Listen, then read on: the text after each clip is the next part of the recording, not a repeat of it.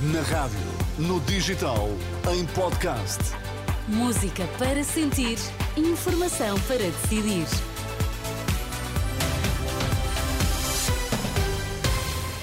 A abrir a edição dos 5, os destaques que marcam a atualidade.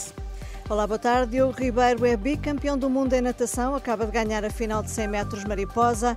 O Governo da Madeira vai manter-se em gestão, anunciou representante da República no arquipélago. O jovem Diogo Ribeiro é de novo campeão em natação. Venceu há poucos minutos a final dos 100 metros mariposa nos Mundiais de Natação que decorrem no Qatar.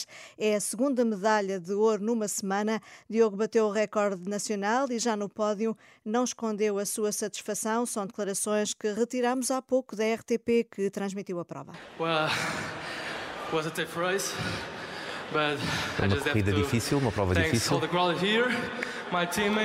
Obrigado aos colegas, todos os que me apoiam. thankful. Thank you.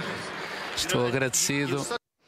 Palavras de Diogo Ribeiro, de novo campeão em natação, venceu a final dos 100 metros mariposa nos Mundiais de Natação no Catar. Uma eh, vitória já saudada pelo Presidente da República, que considerou há pouco que o jovem Diogo Ribeiro é um caso único a nível mundial. Na Madeira fica tudo como está, até Marcelo Rebelo de Sousa tomar uma decisão que deverá anunciar depois de 24 de março. Foi o que disse na última hora o representante da República na região, Ireneu Barreto, confirmou que o governo mantém-se em gestão se Marcelo não optar por dissolver a Assembleia e marcar eleições. Ireneu Barreto convoca o PSD para indicar um nome para chefiar o governo regional, garantindo que não veta o nome de Miguel Albuquerque. No dia em que o Sr. Presidente da República anunciar que não vai dissolver a Assembleia Legislativa, eu, nesse mesmo dia, convocarei o Partido Social Democrata para me indicar alguém para eu formar um novo governo. Que pode ser o Dr. Miguel Albuquerque ou pode ser outra pessoa indicada pelo PSD. Se o Sr. Presidente da República anunciar que vai dissolver a Assembleia, eu ficarei à espera de novas eleições e um novo governo.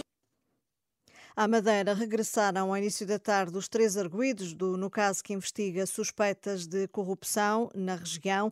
Um deles, Pedro Calado, ex-presidente da Câmara de, do Funchal, eh, rejeita ter cometido ilegalidades e aos jornalistas até fez questão de elogiar todos os intervenientes no caso, dos polícias ao Ministério Público, incluindo o juiz que diz ter feito um trabalho exemplar. Sobre se tenciona pedir eh, alguma eh, indenização ao Estado por ter estado eh, detido para interrogatório 21 dias, disse que nada está decidido, mas se isso acontecer, o dinheiro já tem um destino. Declarações do agora ex-presidente da Câmara do Funchal, que garantiu que vai voltar agora à sua vida privada e não tenciona regressar à vida política nem à vida partidária. O arcebispo de Cantuária apelou hoje em Lisboa a um novo humanismo que responda às guerras e conflitos que alastram no mundo. Na abertura do Sínodo Diocesano da Igreja Lusitana, que é o ramo português da Igreja Anglicana, Justin Welby citou textos de dois papas católicos, eh, João Paulo II e Francisco, para pedir aos cristãos a defesa dos valores democráticos e dos direitos humanos. Na cerimónia estiveram presentes Marcelo Rebelo de Sousa e também o presidente da Comissão de Liberdade Religiosa Vera Jardim e ainda o Núncio Apostólico em Lisboa.